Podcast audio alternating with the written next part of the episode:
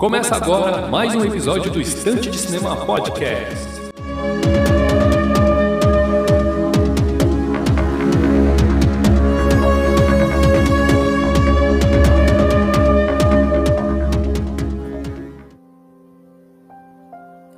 Muito bem, meus amigos, estamos aí para mais um episódio do Estante de Cinema Podcast. Eu sou o de Brito, vamos conduzir aqui mais um episódio em formato monólogo. O tema do episódio de hoje é um episódio sem spoilers sobre O Esquadrão Suicida, filme lançado neste mês de agosto de 2021, dirigido por James Gunn. Vou comentar um pouquinho sobre esse filme, talvez para te incentivar a assisti-lo no cinema, beleza? Então o tema do episódio de hoje é esse. Acompanhe aí. É, obrigado pela companhia virtual desde já. Procure Estante de Cinema nas redes sociais, arroba Estante de Cinema no Twitter, Instagram, Filmou e Letterboxd. Acessem o blog para matérias exclusivas e especiais no endereço estantedecinema.blogspot.com e procure Estante de Cinema Podcast na sua rede de podcast de preferência, pode ser no Spotify, Deezer, Google Podcast, Anchor ou na rede aí que for de sua escolha, beleza? Então vamos lá iniciar um pouquinho é, falando um pouquinho sobre a origem da equipe nos quadrinhos, né? É, a Força Tarefa X, também conhecida como o Esquadrão Suicida, né? Uma equipe que recebe ali missões é, de qualidade duvidosa ali da parte da Amanda Waller, né? É, equipes que é, missões que geralmente um ou outro personagem não volta vivo para casa tem a sua origem ali na década de 80, né, em eh, especificamente falando, no ano de 1987, uma equipe criada por John Ostrander. Se você não sabe quem é o John, ele apareceu no filme, né? Ele é um dos caras ali que aparece até no trailer. Vou estar tá colocando aqui na imagem para você que for acompanhar pelo IGTV do blog, beleza? Então a, a, a, a, equipe é bastante relativamente nova, né? Se comparada, por exemplo, Liga da Justiça e Vingadores, que é da Marvel e tal. É uma equipe relativamente nova, mas que já está aí ganhando seu segundo filme. Né? Este Esquadrão Suicida que não é nenhuma sequência e nenhum reboot por completo. Ele é um soft reboot, né? Ele é uma continuação que não tem muitas amarras com o filme anterior de 2016, porque ele foi um completo fiasco de crítica, embora tenha sido um sucesso de é, bilheteria. Bom, o lançamento dele, que nem eu falei, está tá acontecendo agora no mês de agosto de 2021. Temos no elenco Margot Robbie como Arlequina, Joel Kinnaman interpretando novamente Rick Flag, temos o retorno de Viola Davis como Amanda Waller e Jay Courtney como Capitão Boomerang. São os membros aí que integraram a equipe do filme anterior. Para a equipe nova temos Idris Elba como o Sanguinário, John Cena como o Pacificador e Daniela Melchior, uma atriz portuguesa que interpreta a personagem Caça-Ratos II. A sinopse do filme é o seguinte: os, super, supervilões Sanguinário, Pacificador, Arlequina e outros desajustados estão presos em Bell Reeve, que é uma prisão aí de segurança máxima. Amanda Waller reúne o grupo conhecido como Força Tarefa X para uma missão secreta na ilha de Corto Maltese. Então essa aqui é a sinopse do filme. E vamos iniciar então aqui a minha sessão de opiniões aí a respeito do filme, sem spoilers, beleza? Então você pode assistir tranquilo, você não vai ficar sabendo de nada a respeito do filme. Vou aqui esmiuçar alguns detalhes que eu achei bastante interessante a respeito deste trabalho, a respeito do desta direção e do roteiro do James Gunn, que ele foi um cara ali fundamental para esta para esse sucesso de crítica do filme, né? Se o outro, se o, se o Esquadrão Suicida anterior deixou um pouco a desejar em alguns aspectos, em alguns aspectos mais técnicos, este aqui ele já foi bem mais completo, embora ainda não esteja alcançando a bilheteria desejada, muito em função da, do, do período de pandemia que estamos passando e tudo mais.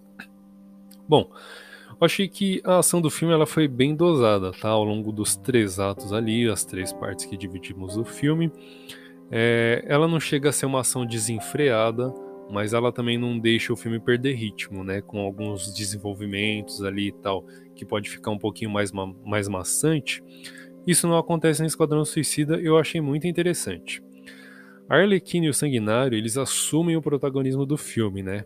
As suas histórias elas são desenvolvidas de modo que não nos deixa entediados pela quebra da narrativa.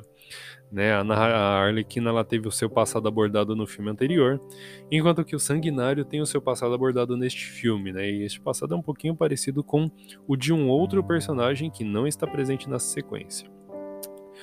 O filme ele tem uma questão um pouco brega em alguns aspectos, tá? É o aspecto visual, por exemplo, o uniforme de alguns personagens, por exemplo, o uniforme do pacificador, que ele tem algumas cores berrantes, né? ele tem a camiseta vermelha colada no corpo, uma bermuda branca e um, uma espécie de capacete, né? Que mais parece um pinico colocado na cabeça. Uh, a trilha sonora ela é um pouco brega no sentido de não no sentido pejorativo, mas assim as músicas escolhidas elas são da década de 70 e 80, né? Um pouquinho do DNA ali do James Gunn. Então a, aquilo, a, aquela imagem daquele do pacificador né, nesse uniforme que eu mencionei agora com algumas músicas antigas é, se ele de certa forma ele escracha os filmes de macho man dos anos 80, né, como Rambo ou os filmes do Dolph Lundgren daquela época, né?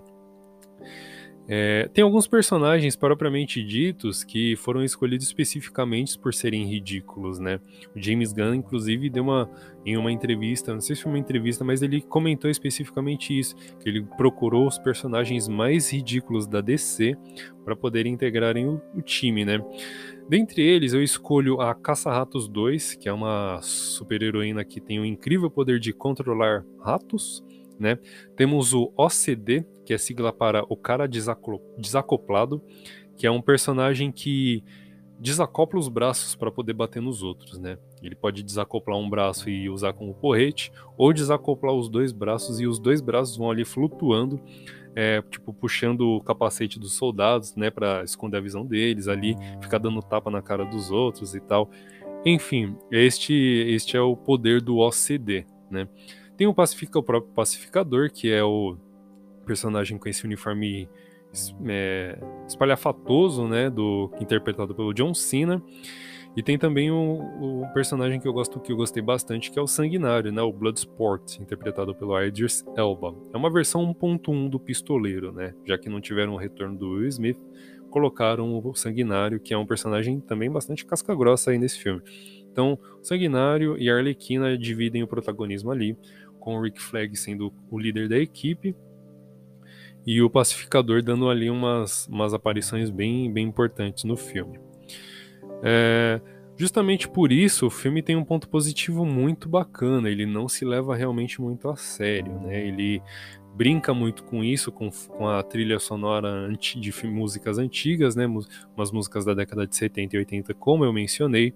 Ele faz algumas alusões a filmes dessa, dessa época também, né? Como por exemplo que eu já mencionado filmes do Stallone, filmes do Dolph Lundgren, né? Filmes de puro músculo e, né? E enfim, usar atirar com a metralhadora com a mão só, essas coisas assim, né? Alguns diálogos também complementam o filme de uma maneira bastante é, vergonha alheia, né? Usando a palavra da moda aí, uma, um, alguns diálogos são bastante cringe, né? E o filme ele brinca muito com isso, porque ele, mesmo ele não se levando muito a sério, seja pelos personagens, seja por diálogos ou visual dos personagens, enfim, né, trilha sonora e tal. Ele é um filme ainda bastante violento, né, e um pouco política, pouco politicamente correto, por assim dizer.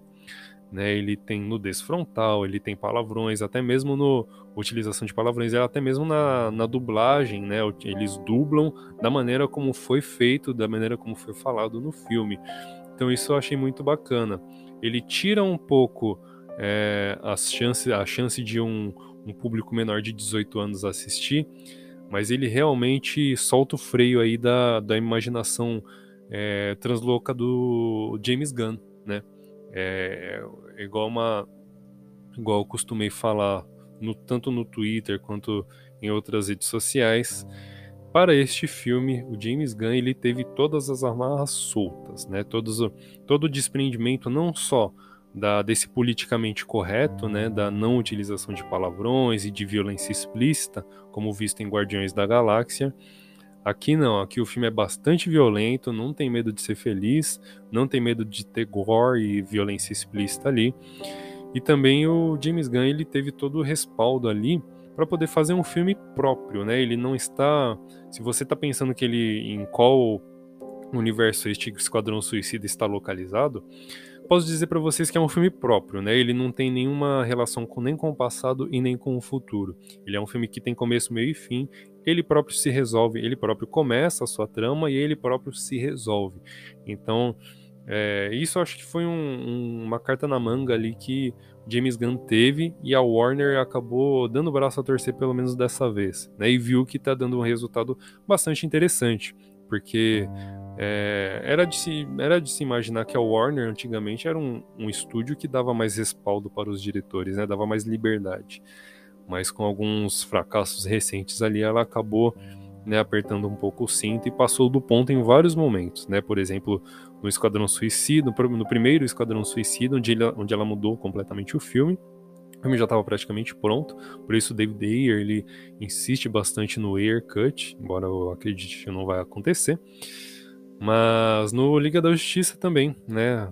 Seja pela saída do Zack Snyder da direção e tal, e quando assumiu o Joss Whedon, eles acabaram refilmando todo o filme para poder resumi-lo e também é, deixá-lo um pouco mais light, né?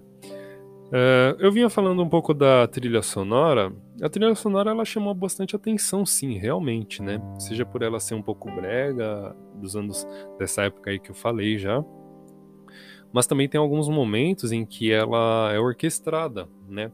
A gente pega, por exemplo, filmes como Star Wars, que já desde o seu primeiro filme, em 1977, sua trilha sonora é muito marcante.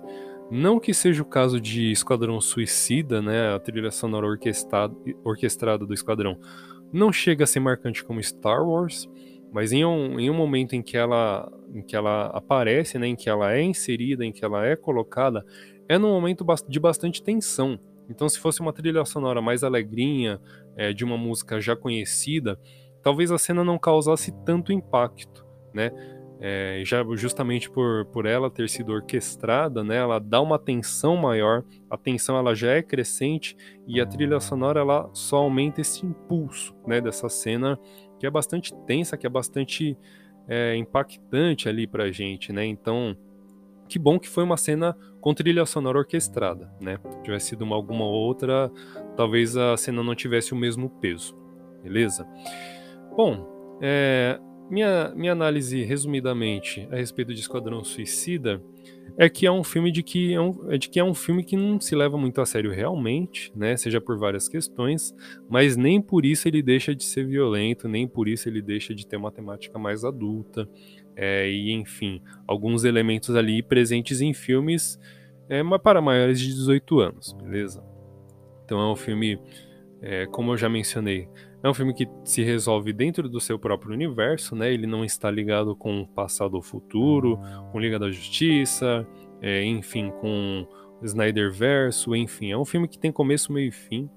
É, ele próprio começa, ele próprio termina e fica por aquilo mesmo, né? A gente fica na expectativa de alguma sequência, né? Porque é um filme bastante interessante por, pelos seus personagens, né? O Esquadrão Suicida, que ele teve uma de suas primeiras histórias na década de 80. Eu tenho, uma, tenho um quadrinho aqui, inclusive, da, de 1989, né? O quadrinho do Superman, que uh, os quadrinhos de antigamente, eles... Eu tô mostrando, tô mostrando para você aqui no IGTV, ó. Esse quadrinho aqui do Superman, né? Ó, tô mostrando aqui. Ele tem dentro uma historinha do Esquadrão Suicida chamada O Preço Final. Tem no time aqui Amarra, né, o Slipknot, Capitão Boomerang, Pistoleiro, Rick Flag, Karen Grace, Tigre e o Mosqueteiro. Tal. Essa historinha aqui, né, o Esquadrão ele não tinha é, é, revista própria, né, ele é, entrava nas revistas de outros personagens e só depois, só um tempo depois, ele acabou tendo uma revistinha própria aí beleza? Então fica aí para você a indicação, se você quer conhecer o Esquadrão Suicida dos quadrinhos. Tem aqui também uma outra história que eu tô mostrando para vocês, ó. Tá aqui no IGTV para você, né? Chama da saga Convergência, né? Esquadrão Suicida Convergência. Tem um time muito bom aqui, ó. Tem o Arraia Negra, Era Venenosa, Exterminador, Bane e Pistoleiro né? Todo esse time aí cascudo, comandado por Amanda Waller. Beleza, então, galera. Bom, fica aí esse episódio do podcast, fica esse vídeo do GTV para você. É, se você ainda não foi assistir Esquadrão Suicida, espero que eu tenha te incentivado aí depois desse episódio, beleza? Se você já assistiu, deixa um comentário nessa publicação aqui e me conta o que, que você achou pra gente trocar uma ideia, beleza? Bom, o episódio de hoje tá chegando ao final. Espero que vocês tenham gostado. Obrigado pela companhia virtual nestes 15 minutos que você ficou aí me ouvindo tagarelar. E vamos ao que interessa, né? Procure Estante de Cinema nas redes sociais, arroba Estante de Cinema, no Twitter, Instagram, Filmou e Letterboxd. Acessem o blog para matérias exclusivas e especiais no endereço estantedecinema.blogspot.com e procure Estante de Cinema Podcast na sua rede de podcast de preferência. Pode ser no Spotify, Deezer, Google Podcast, Anchor ou na rede que for de sua escolha. Beleza? Então, obrigado mais uma vez e nos vemos no próximo episódio.